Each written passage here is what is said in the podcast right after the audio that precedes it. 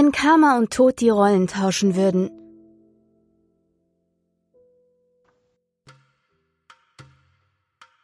Tag 1 Gelassen ließ sich Samael Nigrum Mortem, besser bekannt als der Tod, auf seinem neuen Posten nieder. Auch wenn er Persephone nicht leiden konnte, fand er ihren weißen Drehstuhl äußerst bequem. Nachdenklich drehte er zwei Runden im Kreis, ehe sein Blick zur Wand wanderte.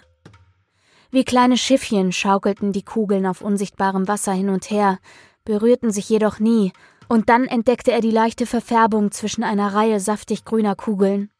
Samael sprang auf und wollte sich nach der Kugel strecken, als ihm bewusst wurde, dass er nicht drankommen würde. Scheiße, fluchte er laut und erschrak, als er seine eigene Stimme im Echo hörte. Panisch sah Samael sich um, im Hinterkopf Pennys Warnung, eine verfärbte Kugel nicht zu lange zwischen hellen zu lassen.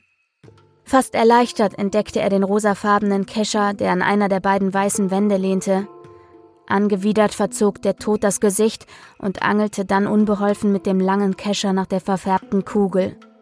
Der Kescher ging ohne große Mühe einfach durch die Wandung in die Röhre. Noch bevor sich eine der Nachbarkugeln der Farbe anpassen konnte, hatte Samael die Kugel im Netz und ließ sie zwei Reihen weiter unten in die richtige Farbreihe rutschen.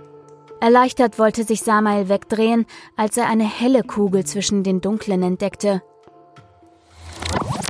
Auch wenn Persephone oder das Karma, wie die Menschen sie bezeichneten, es nie zugeben würde, war sie aufgeregt, als sie am frühen Morgen ihren Platz am Schreibtisch des Todes einnahm und das dunkle Heft öffnete. Auf der ersten Seite standen bereits über zwei Dutzend Namen. Sie nahm sich die Tabelle zur Hand und überlegte, wie sie die Verstorbenen sortieren sollte. Persephone beschloss, es einfach wahllos zu machen doch als sie den ersten Namen und die ersten Taten dieser Person las, verwarf sie ihre Idee. Der erste Verstorbene auf der Liste hatte eine ganze Reihe an Morden getätigt, war dafür aber nie verurteilt worden. Persephone schwankte zwischen X für extrem oder Omega für Hölle. Doch da sie dachte, es würde noch schlimmer kommen, griff sie nach einem schwarzen Stift aus Samaels Stiftebox und malte das griechische Zeichen für Omega hinter den Namen. Sofort verschwand der Name und der darunterliegende rutschte auf. Die Spalte dieser Person war schmaler, bei Taten stand lediglich das Wort frei, sodass die Blondine ein Alpha hinter diese Person malte. Wieder verschwand die Person und Nummer drei rutschte nach oben. Persephone verstand nicht, wieso Samael sich so aufregte. Sein Job war total einfach und sie las begeistert Tat für Tat der Menschen durch und entschied nach ihrem eigenen Empfinden, welcher Verstorbene wohin gehört.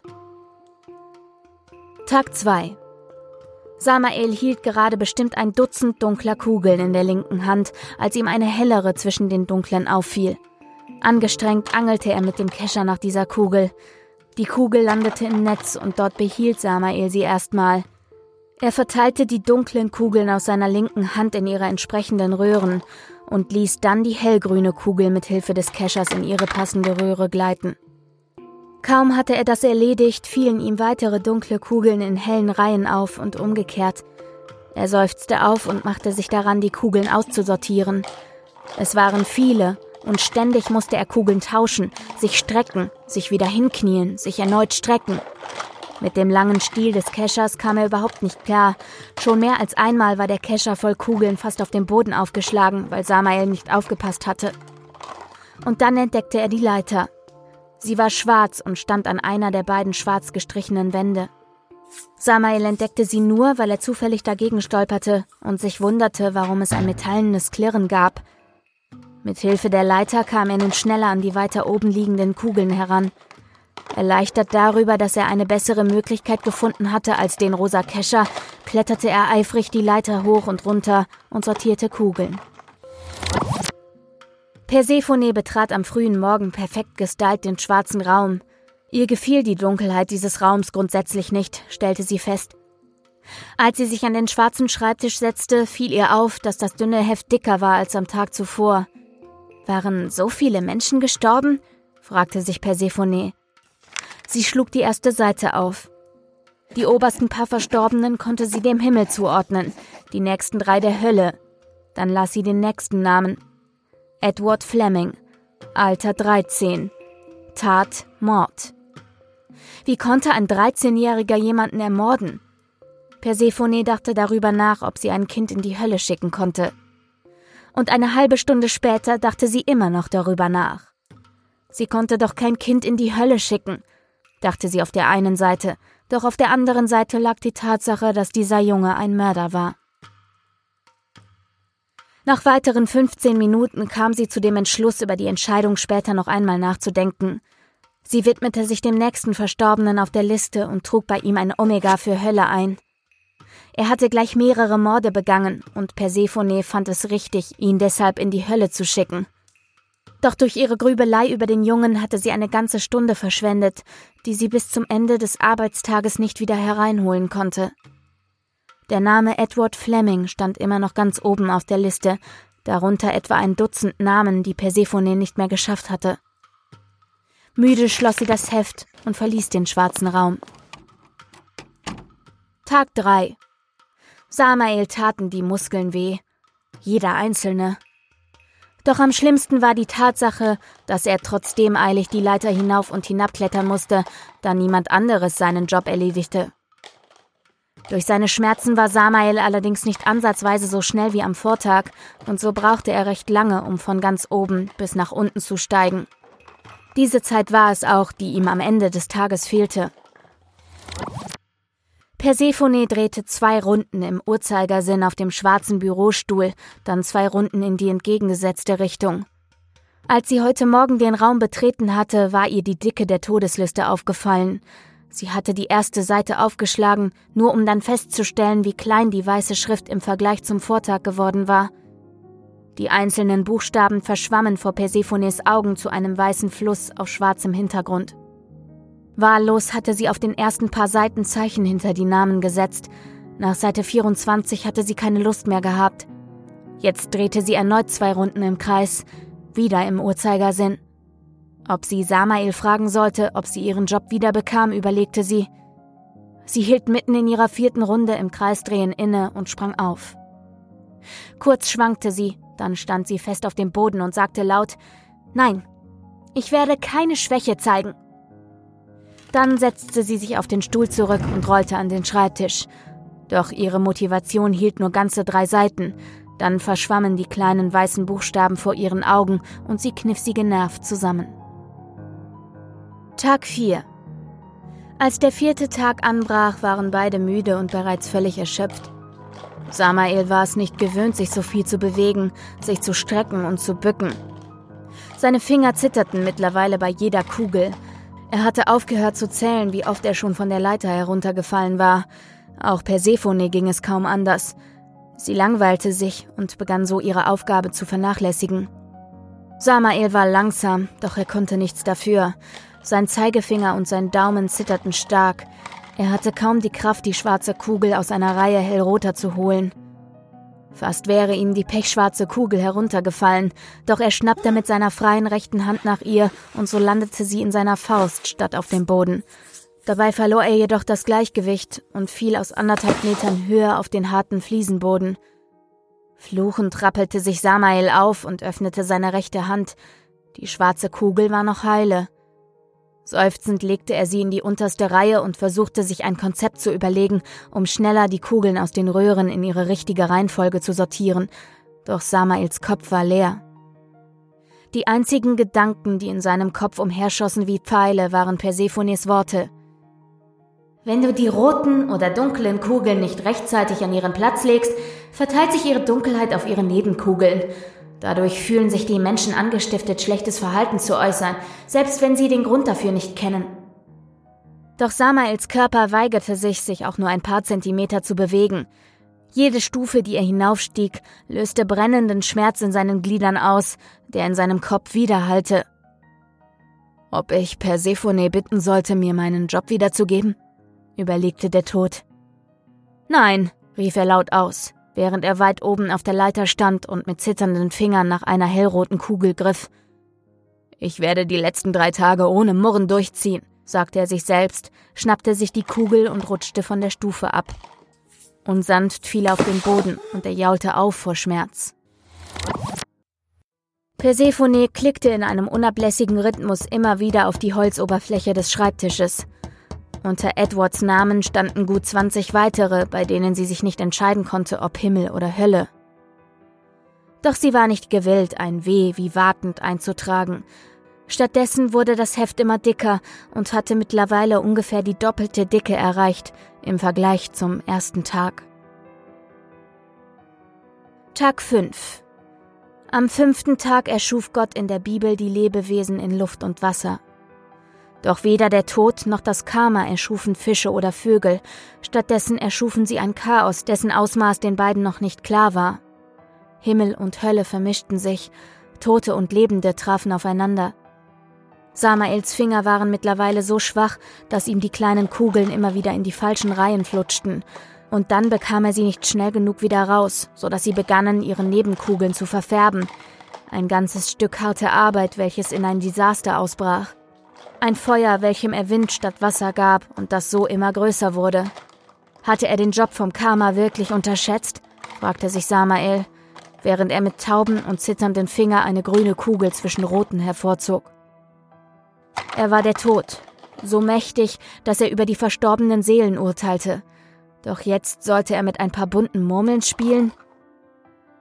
Ich bin jedoch nicht im Kindergarten, schrie er seine Gedanken aus und boxte sich weiterhin krampfhaft durch die Farben. Er war zu stolz, um jetzt aufzugeben. Persephone hatte sich frustriert in eine dunkle schwarze Ecke auf den Boden gesetzt und müde das Kinn auf die Knie gelegt. Aber nur, um sich eine kurze Auszeit von der Todesliste und ihren Verstorbenen zu nehmen. Wütend starrte Persephone sie an und beobachtete, wie das Buch nun langsam an Masse zunahm. Sie seufzte. Was mache ich eigentlich hier? fragte sie sich selbst. Ich bin Karma und nicht tot. Ich werde diesem Tod zeigen, dass ich mich durch ein bisschen Papierkram nicht unterkriegen lasse. Und wenn ich fertig bin, male ich noch ein paar Mandalas.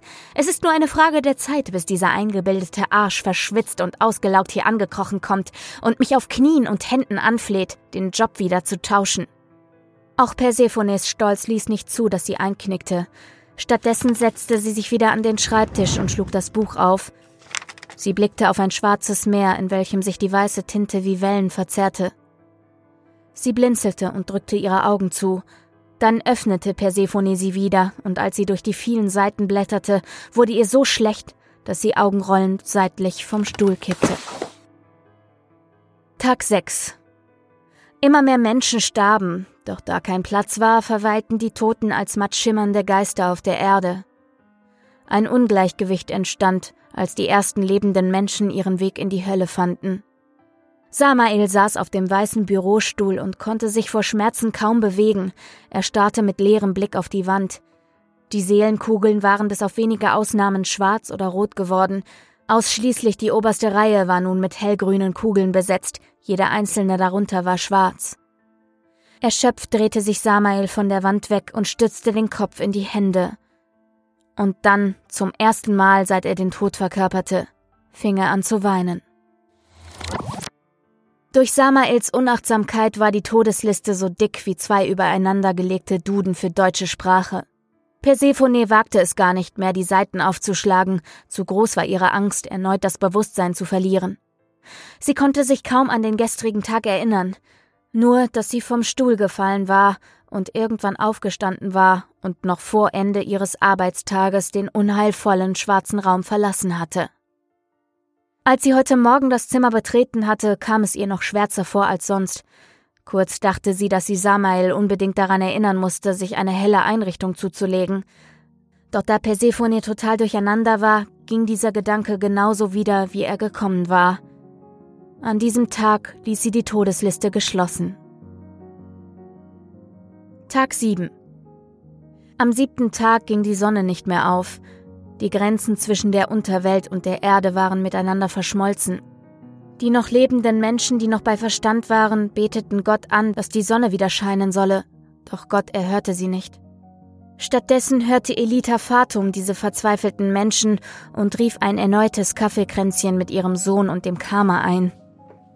Nachdem Elita den beiden die Folgen ihrer Handlung erzählt hatte, fragte sie, Was lernt ihr aus diesem Rollentausch? Es hat einen Grund, wieso wir unsere Jobs zu erledigen haben, gab Samael kleinlaut von sich. Ganz genau. Und wie gedenkt ihr euer Chaos zu beseitigen? erkundigte sich das Schicksal. Der Tod und das Karma schwiegen. Kinder, ermahnte Elita die beiden streng. Ihr wisst, dass das so nicht bleiben kann. Die Welten stehen im Ungleichgewicht durch eure Entscheidungen und Taten. Welche Möglichkeiten haben wir denn? wollte Persephone völlig fertig wissen. Zwei. Zwei Stück. Entweder ihr geht zu Gevatter Zeit und bittet ihn um einen Tag Stillstand. Dann habt ihr ganze 24 Stunden, um euer Chaos zu beseitigen. Oder ihr... Aber Gevatter Zeit ist anstrengend und er will Tee und dass man ihm die Füße massiert und Geschichten erzählt, unterbrach Persephone völlig entnervt Elita. Seit drei Tagen hatte sie weder ihre Kleidung gewechselt, noch sich geschminkt, geschweige denn ihre abgebrochenen Fingernägel repariert.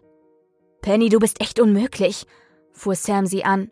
Du kannst dich ja wohl mal eine Stunde zusammenreißen und freundlich und höflich sein. Nein, nicht bei Gevatter Zeit, maulte sie und verschränkte die Arme vor der Brust. Elita wollte gerade ansetzen, um Persephone eine Standpauke vierten Grades zu halten, als ihr Sohn sie davon abhielt. Gut, wie du willst. Sieben lange Tage sind rum, wir haben unsere Jobs wieder zurückgetauscht. Ich werde mich jetzt umziehen und mich zu Gevatter Zeit begeben, um mein eigenes Chaos, was du angerichtet hast, zu beseitigen. Was mit dir und deinen Karma-Röhren passiert, ist mir egal, fauchte Samael nigrum mortem und stand auf. Er nickte seiner Mutter zu, die genauso perplex war wie Persephone, dann verließ er den Raum, um seinen durchgeschwitzten Anzug gegen einen neuen, sauberen zu tauschen. Mein liebes Kind, bist du dir sicher, dass du Samael alleine gehen lassen willst? fragte das Schicksal vorsichtig nach. Zwar kannte Elita bereits die Antwort, doch so wie es vorausgesagt wurde, so geschah es auch. Nichts wurde dem Zufall überlassen. Nein, möchte ich nicht. Hast du etwas zum Anziehen für mich, Elita? fragte Persephone gebrochen. Elita erhob sich schweigend und kam kurz darauf mit einem Haufen Stoff wieder. Zu Pennys großer Überraschung handelte es sich um Kleidung in ihrer Größe. Wenn du aus der Tür rausgehst und dich nach links drehst, befindet sich auf der rechten Seite ein kurzer Gang mit drei Türen. Nimm die gelbe, dahinter befindet sich ein Badezimmer. Für Handtücher kannst du die roten verwenden, wies die ältere Frau die Blondine an. Danke, hauchte diese und verschwand ebenfalls durch die Tür.